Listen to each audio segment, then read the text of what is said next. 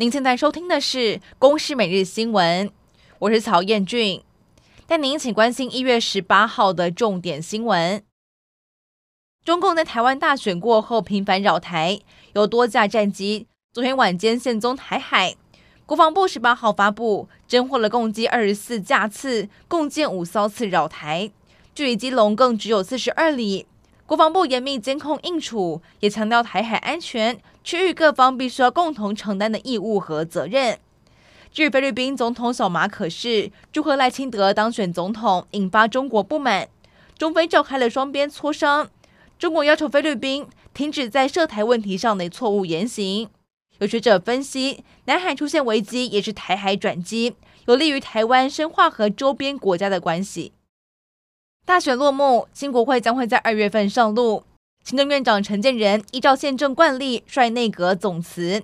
而院会在上午也通过内阁总辞案，呈请蔡总统建和。蔡总统予以慰留，到五二零的新任总统上任之前，担任看守内阁角色，直到新总统成立新内阁。而至于内阁毕业照，预计是在五二零之前的最后一次院会进行拍摄。由于近期在网络上流传很多选务作票影音，指出中选会作票或刻意污蔑选务人员。中选会在十七号将二十五件选务造谣案件移送司法机关查办。除此之外，外界质疑开票当中有男生和女生计票会造成混淆。副主委表示，投开票所在人力允许的情况之下，会以两组开票，等总统和立委开完之后再开政党票。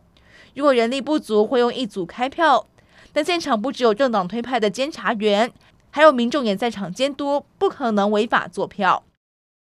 国泰、富邦、富华和保德信四家投顾公司有七名前基金经理人涉嫌在二零一七到二零二三年期间，利用职务当中代操了包含政府的劳保、劳退，还有自家公司共十多支基金，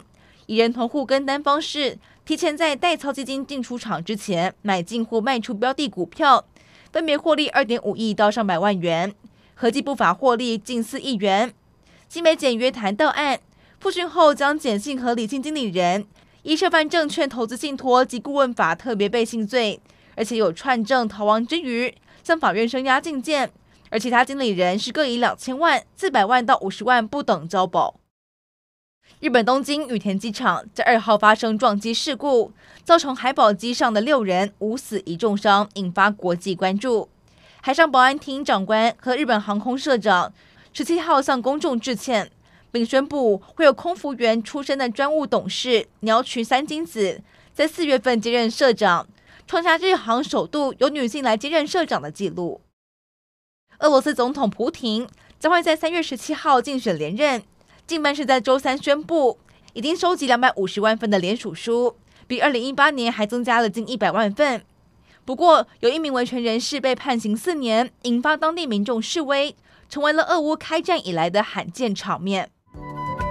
以上内容由公视新闻制作，感谢您的收听。